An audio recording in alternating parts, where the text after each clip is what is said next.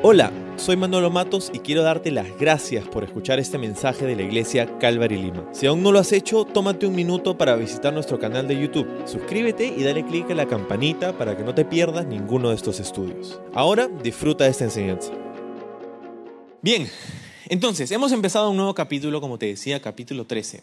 Pero obviamente hay, la división de capítulos es posterior a la escritura del libro. Entonces, lo que ha venido pasando en el capítulo anterior es que Jesús ha estado hablando con sus discípulos y las personas que los estaban escuchando alrededor, ¿no? Y había una serie de advertencias que hemos nosotros considerado los últimos, las últimas semanas en el capítulo 12. Jesús les habló en contra de la hipocresía, de la avaricia, de la ansiedad. Y en, en, la, en última parte del capítulo, Jesús les habló a sus discípulos sobre la necesidad de velar, de observar, de mirar los tiempos, de observar que Dios está haciendo algo y sobre todo en la parte final del capítulo, de ponerse a cuenta con Dios. El capítulo 12 termina con esta analogía en la que Jesús dice, si tú estás yendo hacia el juicio, si alguien te está llevando a juicio, y, tu adversor está ahí, ¿no? tu adversario está ahí, y mejor haz las paces con esa persona antes de que llegues al juicio y el juez determine una sentencia en tu contra. Es mejor que hagas las paces con aquel que te acusa antes de tener que recibir una sentencia desfavorable. Jesús estaba advirtiendo a sus oyentes de la necesidad de ponerse a cuentas con Dios. Necesitamos ponernos a cuentas con Dios antes de llegar a su presencia y encontrar que Él de hecho nos juzgue a través de su justicia por las cosas que nosotros hemos hecho y las ofensas que nosotros hemos cometido en su contra. Entonces, habiendo hablado de esto, dice, en ese tiempo, capítulo 13, en esos días, le informaron a Jesús que Pilato había asesinado a varias personas de Galilea mientras ofrecían sacrificios en el templo. Entonces, Jesús nuevamente está con las personas, aparentemente en Galilea, y vienen alguien, vienen personas que le dicen a Jesús, consideraron necesario traerle a Jesús esta cuestión, esta pregunta de lo que había pasado esa semana en las noticias, ¿no? Flash informativo, ¿no? Este, ¿Qué había pasado en las noticias esa semana? Bueno, no sabemos si esa semana, pero había pasado algo recientemente que estaba pesando sobre los corazones y las mentes de las personas que estaban alrededor de Jesús, tanto como para traérselo y tratar de sacarle un comentario de Jesús de lo que había pasado, ¿no? Porque verdaderamente era algo trágico lo que había ocurrido. Habían, ¿qué cosa dice? Habían personas que habían ido de Galilea a Jerusalén con el propósito de ofrecer sacrificios en el templo, algo que Dios había prescrito en la ley, Dios había dicho que esto es lo que tenía que hacerse, ¿no? Este, la presentación de los sacrificios en el templo de Jerusalén. Entonces, haciendo eso, tratando de cumplir la palabra de Dios, tratando de ser obedientes a lo que Dios había prescrito en la ley, sucede esta tragedia. Que viene Pilato y dice que los, los asesinó, no sabemos a cuántos. Ahora, esto es un evento que nosotros específicamente no tenemos un registro como extra bíblico, no sabemos exactamente cuándo pasó esto. De hecho, es la única vez que se lo menciona también en los evangelios, no en los otros evangelios tampoco tenemos la mención de este suceso pero uh, no está fuera del carácter de Pilato, ¿no? porque de hecho es exactamente lo que le va a pasar a Jesús. Un hombre de Galilea va a Jerusalén para no ofrecer sacrificios, para ofrecerse en sacrificio, y él de hecho va a ser ejecutado o sentenciado por Pilato. ¿no? Entonces, no está fuera del carácter de Pilato lo que, lo que están narrando, es algo que ha, sucedido. De hecho, históricamente tenemos algunas otras cosas que sí sabemos um, extrabíblicamente que sucedieron. ¿no? Pilato se cuenta que previo a todo esto había tenido varios problemas Pilato con, con los judíos en Jerusalén, en el área de Judea, porque uh, siempre habían estas tensiones entre Roma y los judíos, ¿no? Roma que estaba tratando de controlar a los judíos y los judíos que no querían ser controlados, ¿no? Este, y esta, esta pelea entre ellos. Y en una ocasión específica, por ejemplo, Pilato fue a hablar con los líderes de Jerusalén para que puedan darles dinero a Roma para construir unos acueductos desde lo, del pórtico de Salomón a la ciudad de Jerusalén. Y les decía, bien, necesitas contribuir porque queremos llevarles agua a la ciudad y, y entonces ustedes tienen que dar su parte. Entonces, Pilato obliga a los líderes de Jerusalén a darles dinero que era dinero del templo, dinero que había sido, dedicado a Dios, y eso trajo una eh, histeria de parte de, los judíos y uh, fueron a reclamar a, Pilato para que pueda devolverles ese dinero y uh, y obviamente tú crees que una vez que tú das un dinero ya al gobierno ya, ya fuiste, ¿no? Eh, te lo buena suerte, ¿no? Este, y eso es lo que, lo que pasa, ¿no? Este, no, se, no solamente no le devolvieron el dinero, sino que también aparentemente ah, fueron asesinados esos que fueron a protestar por, por Pilato. ¿no? Entonces, nuevamente, ¿no? no sabemos exactamente cuándo pasó esto y no tenemos un evento, no tenemos un registro extrabíblico que nos confirme este dato, pero nuevamente no estaba fuera del carácter de Pilato hacer algo así. Entonces lo que había pasado era que estas personas habían sido asesinadas y lo que eh, hizo que aquellos que estaban alrededor de Jesús le traigan a Jesús esta cuestión, esta pregunta. Y para mí hay dos posibles escenarios, porque me estaba preguntando por qué es que estas personas consideraron necesario traerle a Jesús esta noticia. ¿Qué estaban esperando que Jesús les dijera? ¿Qué estaban esperando que Jesús hiciera con esta noticia? Todos sabían que había pasado, entonces ¿por qué traerlo a Jesús? Eh, el primer posible escenario de la razón por la cual ellos tratan de generar un comentario de parte de Jesús, pienso que es quizá porque estaban tratando de exacerbar las emociones de Jesús en contra de los romanos. No, de hecho, si él eh, se confesaba a sí mismo como el Mesías y la gente estaba entendiendo que Jesús de hecho estaba diciendo yo soy el Mesías, el Hijo de Dios que ha sido enviado por Dios, entonces, si, ellos decían, bueno, si Jesús está asumiendo esta figura profética, entonces Él es el que nos va a liberar de Roma, ¿no? Y qué mejor ejemplo ahora para que sepas la necesidad de tener que ser liberados de Roma, que, esto que acaba de ocurrir. Entonces, Jesús, vamos, haz algo, ¿no? Este, entonces, probablemente era, en parte, la razón querer incitar a Jesús para hacer una revolución y pelear en contra de los romanos. Nuevamente, quizá era una motivación política. Si esa fue la motivación, la respuesta de Jesús fue totalmente lo contrario a emocionante, ¿no? Porque la respuesta de Jesús es, sí, sí, de hecho hay otro ejemplo en lo que no solamente fueron asesinados galileos, sino también fueron asesinados, bueno, no asesinados, sino que murieron trágicamente personas judías de no solamente Galilea, sino también, dice, de Jerusalén. Entonces, la respuesta de Jesús, y vamos a indagar un poco más en la respuesta de Jesús, pero parece ser que no era tanto la motivación política, porque si la motivación hubiera sido política, Jesús hubiera respondido de otra manera. Pero ¿cómo responde Jesús? Jesús responde hablando acerca de algo un poco más existencial. Y creo que ese, era ese es el segundo posible escenario por el cual trajeron a Jesús esa pregunta, de por qué pasa todo esto? La, pregunta es, ¿por qué pasan cosas malas a personas aparentemente buenas? ¿no? ¿Por qué es que Dios, si dice que es un Dios de amor, permite que estas cosas trágicas le sucedan a personas que están tratando de hacer la voluntad de Dios? Ojo, las personas estaban en el templo, estaban ofreciendo sacrificios a Dios, algo que Él quería y se agradaba en ello. Dios estaban cumpliendo la voluntad de Dios y sin embargo fueron asesinados brutalmente por un líder político. ¿no? O sea, qué trágico, qué terrible, qué feo. ¿Por qué Dios permitirías una tragedia como esa? Y si tú estás viniendo en representación de Dios, Jesús, obviamente que ellos no sabían que Él es Dios, ¿no? en ese momento no habían reconocido que Él es divino. pero si tú estás viniendo en su representación, entonces pues dinos, dinos algo. ¿no? La pregunta implícita nuevamente es, ¿por qué suceden malas cosas a personas buenas? ¿no? Y esa es una pregunta que frecuentemente mucha gente se hace. De hecho, muchas veces nosotros de repente nos hemos hecho esa pregunta. ¿Por qué un Dios de amor permitiría que sucedan estas tragedias a personas tan buenas, ¿no? personas buenas? Y creo que esta pregunta supone algunas cosas incorrectas. Esta pregunta eh, es difícil, pero es una pregunta incorrecta.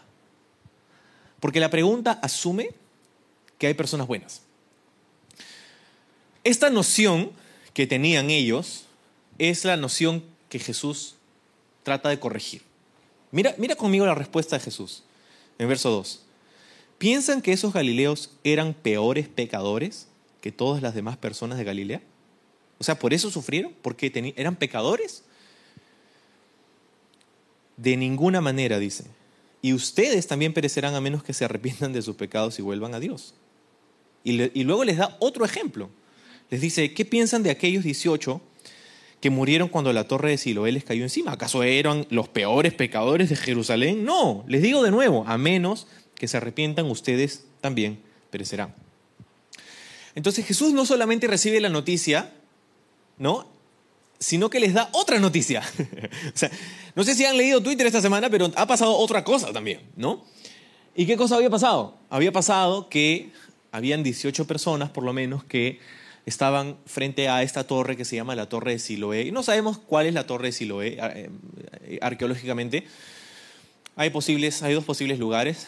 Podría ser en el estanque de Siloé, que se encontraba en Jerusalén, donde probablemente había una torre que se había caído, o de repente en una ciudad, una aldea parecida que también se llamaba con el mismo nombre. Eventualmente, eh, eh, lo, que termina pasando es que una edificación se desploma por alguna razón, terremoto, una falla arquitectónica o algo así, y termina aplazando a 18 personas quienes perdieron trágicamente la vida en ese momento. Entonces, Jesús, si, ellos estaban confundidos por el primer ejemplo, ahora Jesús los confunde aún más, trayendo el segundo. El signo de interrogación se hacía cada vez más grande en sus mentes, ¿no? ¿Qué? Y me parece interesante que Jesús no solamente no está intimidado por la pregunta, sino que hurga aún más profundamente en ello. ¿no? Y, me, gusta eso, porque muchas veces pensamos que vamos a intimidar a Dios o que no deberíamos hacer algunas preguntas, que no está bien, no este, cuestionar algunas cosas, no está, bien. O sea, él, no, él no tiene vergüenza, Él no está intimidado por nuestras preguntas y nuestras dudas. ¿no? Tenemos buenas preguntas y Dios tiene buenas respuestas. Ahora, no siempre vamos a tener las respuestas que queremos, pero Dios no está intimidado por nuestras preguntas. Entonces, en este caso, le llevan, a Jesús esta gran inquietud, esta tragedia que pasan a personas malas. Y sabes, nuestra respuesta muchas veces es similar, porque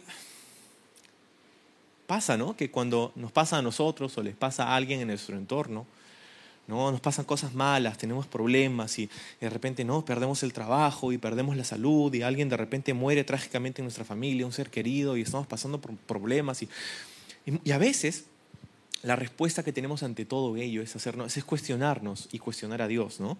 ¿Por qué? ¿Por qué está pasando todo esto? ¿Por qué me está pasando a mí? ¿Qué cosa hice mal?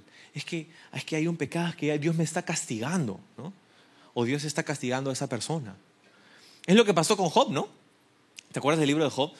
Job fue un hombre. De hecho, el libro de Job es el libro más, posiblemente, el libro más antiguo de toda la Biblia. Algunos lo ponen unos 400 años antes de la escritura del libro de Génesis, por ejemplo. Entonces, el libro de Job es interesante porque Job eh, lo perdió prácticamente todo, ¿no? Perdió su familia, sus hijos, perdió su dinero, su, su ganado, perdió lo que en ese momento era, digamos, el equivalente a una cuenta bancaria, ¿no? Lo perdió todo y perdió su salud también. ¿no? Estaba ya a punto de, morir prácticamente. ¿no? Y vinieron los amigos de Job y los amigos para consolar a Job le dijeron, es que seguramente has hecho algo mal y tienes un pecado, entonces Dios te está castigando, arrepiéntete, pecador. Ya con amigos así, pues, ¿para qué? Enemigos, ¿no? Son los, los, los cristianos tóxicos de, de, de, los amigos de Job, ¿no? Este, seguramente tienes algo y Dios te está castigando, ¿no? Bueno, ellos no habían leído el primer capítulo de Job, donde nos dice que esa historia de hecho empezó en el cielo, en la presencia de Dios, donde Dios estaba em, alabando de alguna manera, o sea, hablando bien, mejor dicho, ¿no? De, de Job. Mira, mi siervo Job, cómo me alaba, cómo me sirve, qué bien, delante de los ángeles, ¿no? Y vino, vino Satanás, dice, no, ah, que seguramente, claro que te va a alabar porque cómo, cómo lo bendices. O sea, por supuesto que te adora, mira cómo tú has tocado su vida, cómo lo has protegido, cómo lo has bendecido, pero permíteme a mí, le dijo Satanás, tocar su vida y vas a ver cómo inmediatamente te maldice. Y Dios le da permiso a Satanás. Dios le da permiso y le dice, ok, va, dale. Solamente no, no toques eso, no toques el otro. ¿no? Entonces, me, encanta que el libro de Job nos enseña que, número uno, eh, sí es cierto que Satanás tiene acceso a la presencia de Dios, pero número dos, Satanás no puede mover un dedo sin el permiso de Dios. Entonces, Satanás le tiene que pedir permiso a Dios para tocar la vida de Job, y no solamente pedirle permiso, sino que también tiene que ser delimitado por Dios sobre lo que puede y no puede hacer. Tema para otro día. Pero es lo que sucede, y Job, aunque tuvo muchas dudas y tuvo, tuvo una lucha personal, a su esposa le dijo, oye, ¿por qué retienes hasta ahora tu integridad? ¿Por qué no más bien maldices a Dios y te mueres de una vez? Nuevamente, con amigos así, ¿para qué enemigo? Con una esposa así. Entonces Satanás dijo, voy a quitarle todo lo que, para hacerle daño, ¿no? Este, pero voy a dejar a su esposa. wow, ok. entonces, Job si bien es cierto, luchó y tuvo un problema con Dios, ¿no? Y, estaba como que, ¿por qué pasa? Estaba luchando en todo ello. De alguna manera le supo decir a su esposa y mantener esta actitud a través de toda esa prueba. Bueno, Dios dio, Dios quitó. Alabado sea el nombre de Jehová. ¿No? Ok, yo no entiendo, pero Él es el que me bendijo y Él tiene la potestad de quitar esa bendición. Yo no soy quien para decirle a Él por qué. Simplemente te adoro y te alabo así, aquí donde estoy, en la tormenta, en la dificultad. David dijo lo mismo en, aquel salmo muy, muy conocido, ¿no? Que, dijo, aunque pase por el valle de la sombra de muerte, ¿no? O sea, no es que no, es que no voy a pasar por problemas, ¿no? Sino que aun cuando los pase y no entienda por qué, sé que tú vas a estar conmigo.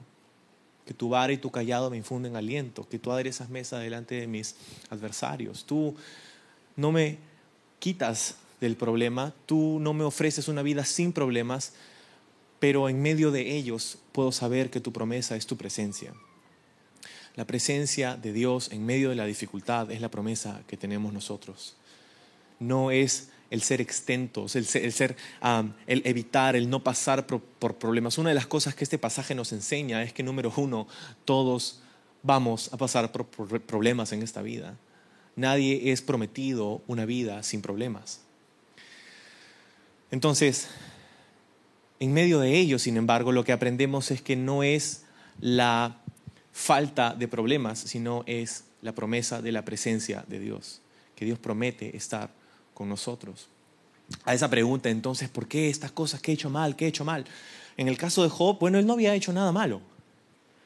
O sea, no había, esto no era un castigo porque Job se había portado mal y Dios estaba trayendo castigo a su vida. Así como muchas veces en en los casos de las personas a nuestro alrededor o en nuestra propia vida. Tenemos esta idea equivocada de que Dios está mirándonos, esperando que nos equivoquemos para mandarnos un rayo. Y esa no es la actitud que Dios tiene para con nosotros, sus hijos. Porque de hecho, déjame decirte, todo el castigo que Dios tenía para la humanidad, incluyéndote a ti y a mí, lo puso sobre Jesús. Cuando Dios te mira a ti y tú estás en Jesús, lo único que Dios tiene para ti es gracia, lo único que Dios tiene para ti es misericordia. Dios no tiene juicio, Dios no tiene castigo, Dios no tiene retribución. Él, en Jesús, a ti y a mí, nos puede dar gracia, perdón y misericordia. Entonces Dios no tiene más castigo para nosotros, aquellos que hemos puesto nuestra fe en Jesús, aquellos que hemos puesto ah, nuestra esperanza en, en, su sacrificio, porque Él pagó esa condena para con nosotros. Entonces es importante entender lo siguiente, no existen personas buenas, ah, cosas malas le pasan a personas buenas. No, no, es que asumimos que hay personas buenas. Y asumimos equivocadamente que hay personas buenas a quienes Dios debe bendecir y hay personas malas a quienes Dios debe maldecir. Y esto es una ilusión, esto no es, no es real. Verás, la razón por la que asumimos que hay personas buenas es porque nuestro eje de comparación es equivocado. Nosotros pensamos que hay personas buenas porque nos comparamos en el eje horizontal porque nos comparamos unos con otros. Y claro, cuando me comparo con las personas a quienes veo a mi alrededor, de repente no estoy tan mal como ellos. De repente no soy tan bueno como aquel, pero no soy tan mal como aquella. ¿No? Y en ese eje de comparación, pues probablemente unos destaquen encima de otros, pero ese es un eje equivocado enteramente, porque Dios no nos juzga así. Dios nos juzga a través de otro eje, el eje vertical. Él nos compara a nosotros consigo mismo, no con nuestros compañeros, no con los otros seres humanos. Dios nos compara consigo mismo y como esa comparación es la comparación que Dios usa para juzgar nuestra vida, puedes darte cuenta que todos nosotros, como efectivamente dice la Biblia, nos hemos apartado. No hay ni un justo, no hay ni uno solo. Todos han hecho lo malo, todos hemos roto la ley de Dios todos nosotros, tenemos pecado en nuestra vida. Entonces, cuando entendemos que el eje de comparación que Dios usa es uno enteramente distinto al que nosotros usamos para definir que si somos buenos o malos, entonces nos damos cuenta verdaderamente, aún, lo mejor, aún el mejor espécimen de entre nosotros, los seres humanos, es más que una cucaracha delante de la majestad de Dios.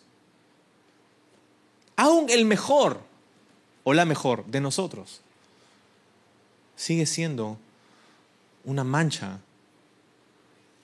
hedionda delante de la presencia de un Dios todopoderoso, todo santo, todo perfecto. Entonces, equivocadamente pensamos que hay personas buenas, cuando en realidad la Biblia nos dice que todos nos hemos apartado y que todos merecemos el castigo. De hecho, si Dios tratara con nosotros en base a su justicia y solamente en base a su justicia, entonces debería decirte lo siguiente, por ejemplo, si todos nosotros, ahorita hay un terremoto y este teatro se cae encima de nosotros y nos morimos en este instante, Dios no habría cometido ninguna injusticia. Dios no estaría cometiendo ninguna injusticia al quitarnos la vida en este momento si operara bajo su justicia. ¿Por qué? Porque es lo que merecemos. O sea, todos nosotros merecemos ese castigo. Eso es lo que nos hemos ganado. Pero Dios no lo hace, por lo menos no hasta ahora. Dios no lo hace porque no opera únicamente bajo el sistema de su justicia, sino que opera bajo el sistema de su gracia. Su justicia dice una cosa, que nosotros hemos sido pecadores y que merecemos el castigo, la muerte y la separación eterna. Pero su gracia su precede, su gracia está por encima de, esa, de ese sistema de justicia. ¿Por qué? Porque Jesús lo cumplió, porque Jesús pagó ese precio, Jesús cumplió ese sistema de justicia. Y por eso cuando Dios te da gracia a ti, no, no es que Dios está haciendo de la vista gorda con tus pecados. No es que, ah, bueno, bueno, vamos a, no, vamos no, no. Dios ha visto todo. Los pecados que cometiste ayer, los que cometes hoy, los que cometerás mañana, hasta el resto de tu vida. Dios ha visto todo y cada uno de ellos, de esos pecados. Y aún así nos puede dar gracia porque Él pagó por cada uno de ellos en la cruz. Entonces, Jesús les dice ese segundo ejemplo. No solamente los galileos que murieron asesinados por Pilato, sino también esos 18 que murieron por esta, tragedia, esto que no podían ellos controlar. Esta tragedia ha pasado. ¿Y, ¿Y qué? ¿Acaso ellos murieron porque eran los peores pecadores de toda Jerusalén? No, no, les dice, no, no. Y les dice, y yo les digo, y dos veces se los dice, a no ser que ustedes también se arrepientan, ustedes también morirán en sus pecados. Entonces Jesús no solamente está hablando de un caso en la historia o en las noticias, o un caso hipotético, que no era hipotético, era real, pero no solamente está hablando de eso, sino que les está hablando a ellos. Si ustedes no se arrepienten, entonces ustedes también van a morir en sus pecados. Entonces algo más que tenemos que entender aquí es que hay algo más trágico que la muerte física. Todos nosotros vamos a enfrentarla. De hecho, las estadísticas son interesantes, ¿no? El 100% de las personas que nacen mueren. Todos vamos a enfrentar una muerte física. Eso no debería ser sorpresa para nosotros. Solamente Dios sabe cuándo pone en el calendario ese momento para nosotros pero si lo pone mañana o acá en 50 años más, eso, es, eso le corresponde a Dios. En última instancia, sin embargo, todos nosotros vamos a pasar por ello. A no ser que Jesús venga antes. Todos nosotros vamos a pasar por eso. ¿Estás seguro, Manuel? Sí, todos nosotros vamos a pasar por eso.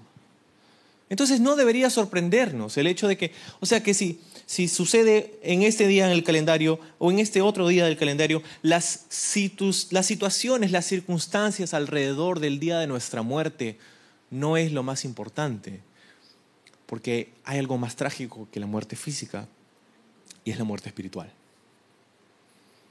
La muerte espiritual es la separación eterna de Dios. En este lugar que la Biblia llama de diferentes maneras y nosotros conocemos como el infierno el lago de fuego, Gehenna. E, e, este lugar de dolor, de castigo, de separación. Y es que esta semana le explicaba a mi hija que me hizo esa pregunta, papá, ¿qué es el infierno? Estamos haciendo algo ahí en la casa y de pronto, no sé de dónde salió esa pregunta. Papá, este, está chévere el dibujo. Sí, sí, ¿y qué es el infierno? ok, vamos a tener esa conversación. Y estábamos hablando de eso, ¿no? Y es este lugar, ¿no? Porque Dios no puede, Dios no va a obligar a nadie a pasar la eternidad consigo con alguien que no quiere. Dios no va a obligar a nadie a ir al cielo, ¿sabes? Y si toda tu vida la pasas diciendo que no quieres nada que ver con Dios, pues entonces Dios va a respetar esa decisión. Si mueres en esa condición, Dios va a respetar esa, esa decisión. Y por eso existe un infierno. Que dicho sea de paso, la Biblia nos enseña que el infierno no fue creado para los seres humanos.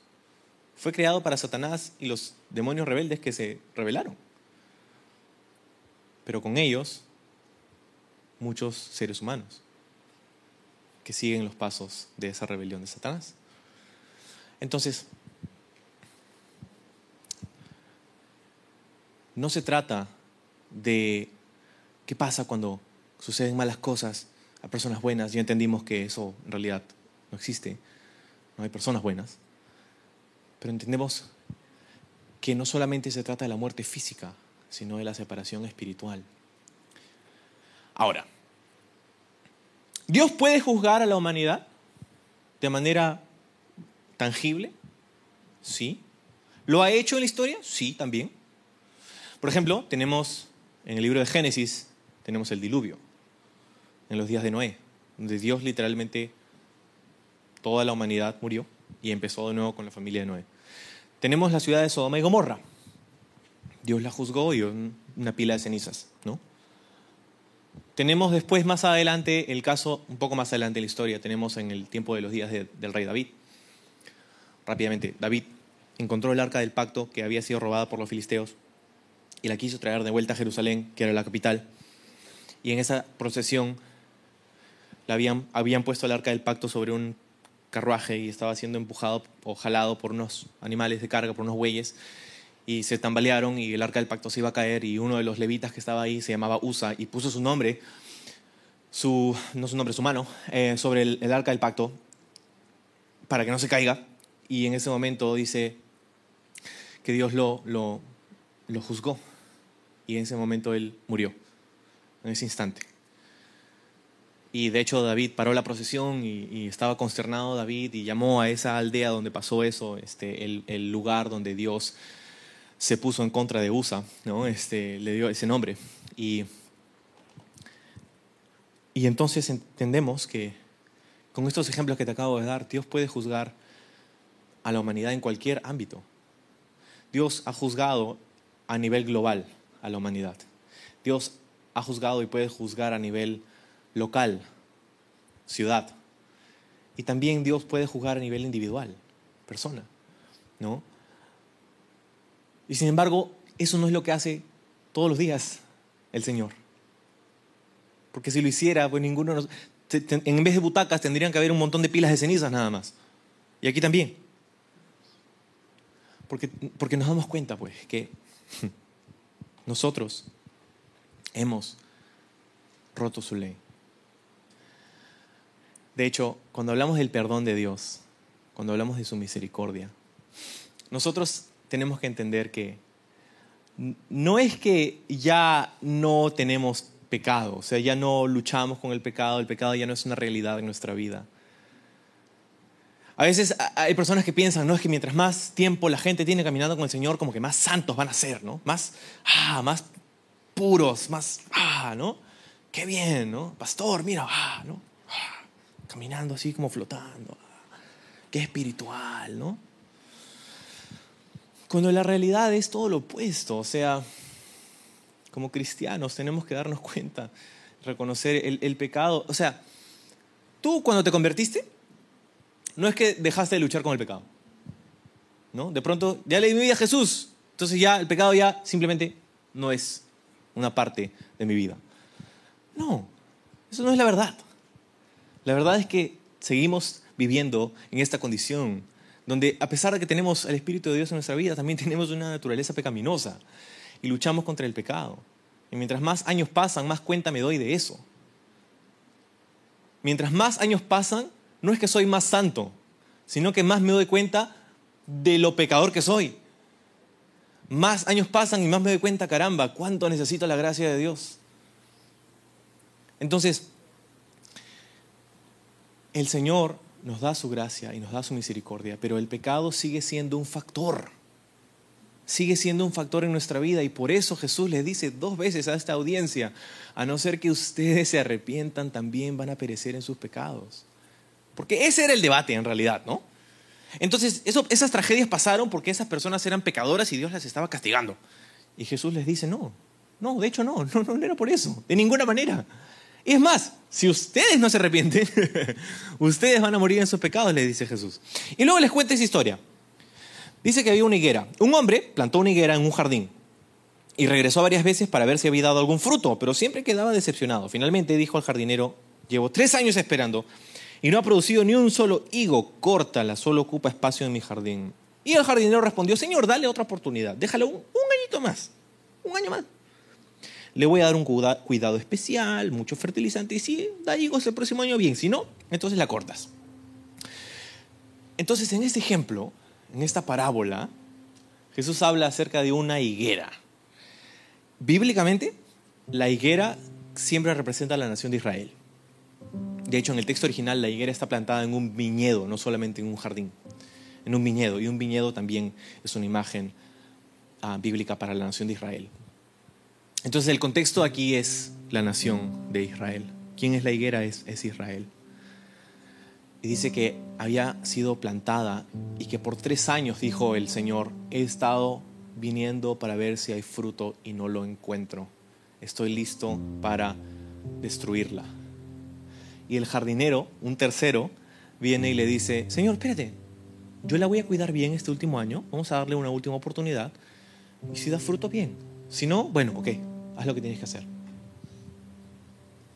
Este jardinero que prometió cuidar de esta higuera. Es curioso porque, si estás tomando nota, Isaías capítulo 5, Isaías capítulo 5. Quiero leértelo, no dejes voltear ahí, pero solamente escucha, dice,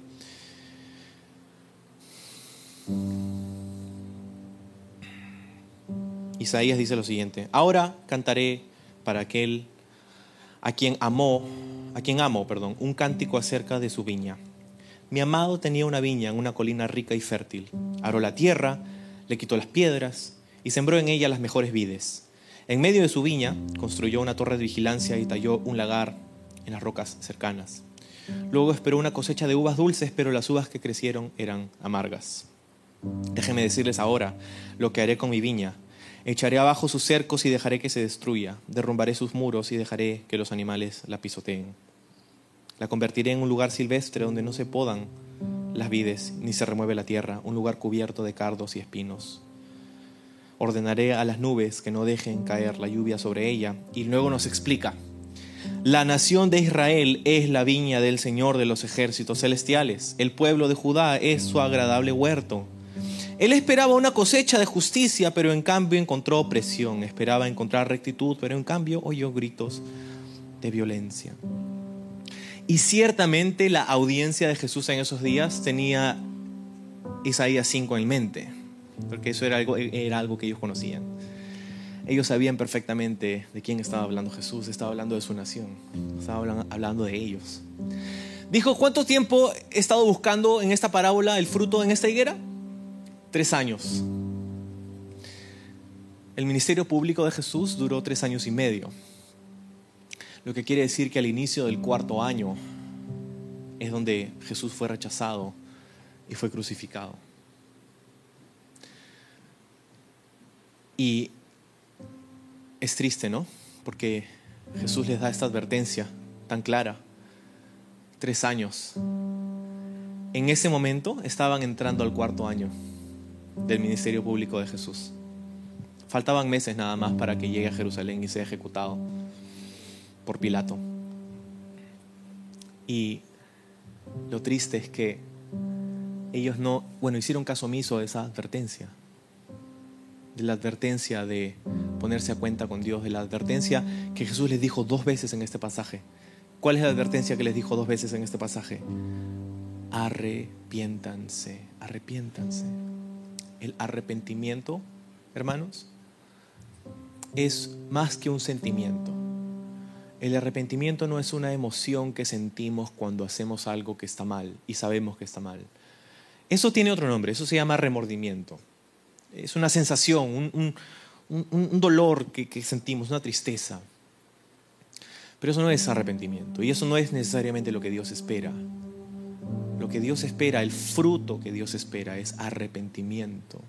Y la palabra arrepentimiento literalmente significa cambio, cambio de parecer, un cambio interno que transpira hacia cada parte de nuestra vida.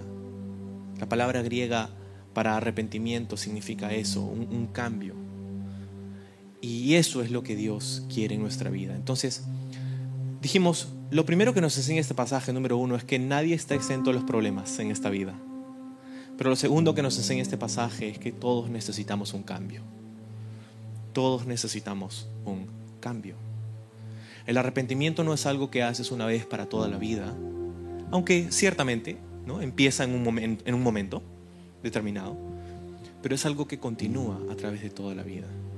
Porque como te dije, el pecado sigue siendo un factor en el momento en el que nosotros le entregamos nuestra vida a Jesús, algo increíble sucedió, se desató una bomba atómica de vida. Pero sin embargo, cada día después de ese momento, seguimos necesitando la gracia de Dios. Seguimos necesitando venir al Señor en esta actitud de arrepentimiento. Y el arrepentimiento produce un fruto en nuestra vida. El arrepentimiento produce un fruto que es visible. Cuando tú te arrepientes, eso no lo puedes ver en el momento, pero el arrepentimiento es algo que se puede observar mientras que caminas después de ese momento, mientras que pasas por la vida después de ese momento. ¿Por qué? Porque es un cambio. Es un cambio. Y todos necesitamos un cambio.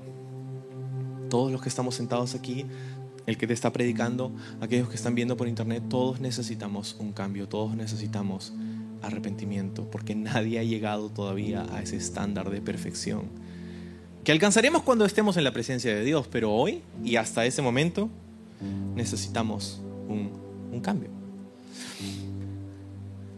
Quiero solamente para, para hacer las cosas más claras con lo que estaba pasando en ese momento. De hecho, Jesús les dijo dos veces lo siguiente, no solamente arrepiéntense, sino que también, si no lo hacen, ¿qué les dijo? Van a morir en sus pecados. Bueno, ellos no lo sabían en ese momento, pero para nosotros es historia. Y en el año 70 después de Cristo, tan solo casi 40 años después de ese, episodio, los romanos vendrían a Jerusalén a destruirla. Los romanos entrarían a Jerusalén con sus ejércitos comandados por el general Tito Vespasiano, que se convertiría en el próximo emperador.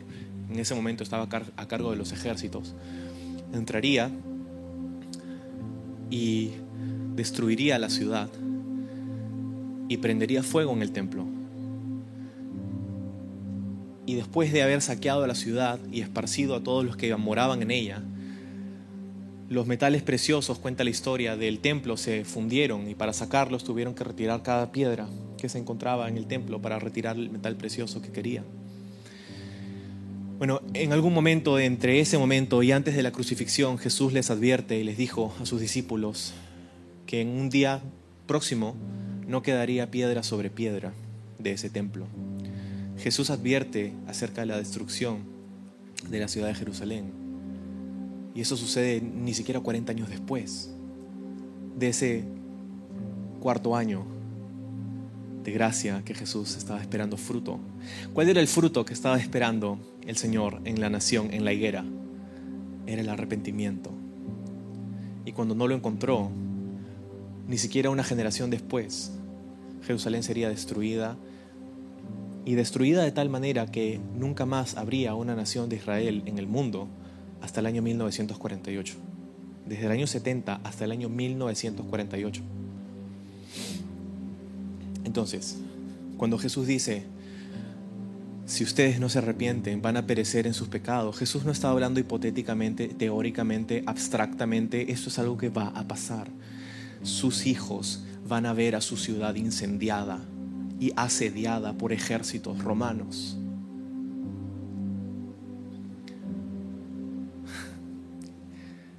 ¿Qué es lo que dijeron? Probablemente los que estaban conversando con Jesús en ese momento, cuando él estaba por ser crucificado y Pilato estaba a punto de tomar la decisión. Pilato se lava las manos y dice, ok, esta es su decisión, ¿están seguros? Y esa misma multitud, que yo estoy, no puedo, no puedo asegurarlo, pero estoy convencido de que habían personas en este momento que estaban conversando con Jesús, que estuvieron en, esa, eh, en ese intercambio más adelante, que dijeron, sí, estamos seguros, crucifícalo, que su sangre sea sobre nosotros y sobre nuestros hijos. adelántate unos 40 años en la historia y tienes a sus hijos siendo asesinados por Roma. Entonces, cuando hablamos de estas cosas, no estamos hablando de, ah, qué lindo, ¿no? Qué lindo la iglesia, qué lindo la religión, qué lindo esto, el otro, qué lindo Jesús, Jesucito. No, estamos hablando de la realidad de nuestra vida, la realidad por la que tú y yo estamos pasando, la realidad de nuestra necesidad, de caminar en arrepentimiento y de ver el fruto que Dios y solo Dios puede producir en nuestra vida. El fruto del Espíritu Santo, el fruto que viene por estar plantado en el lugar correcto. Que no es algo que podemos fabricar, pero sí es algo que viene a nuestra vida. Entonces, el arrepentimiento es un cambio, el arrepentimiento es constante y finalmente el arrepentimiento es un producto del, agradecimiento.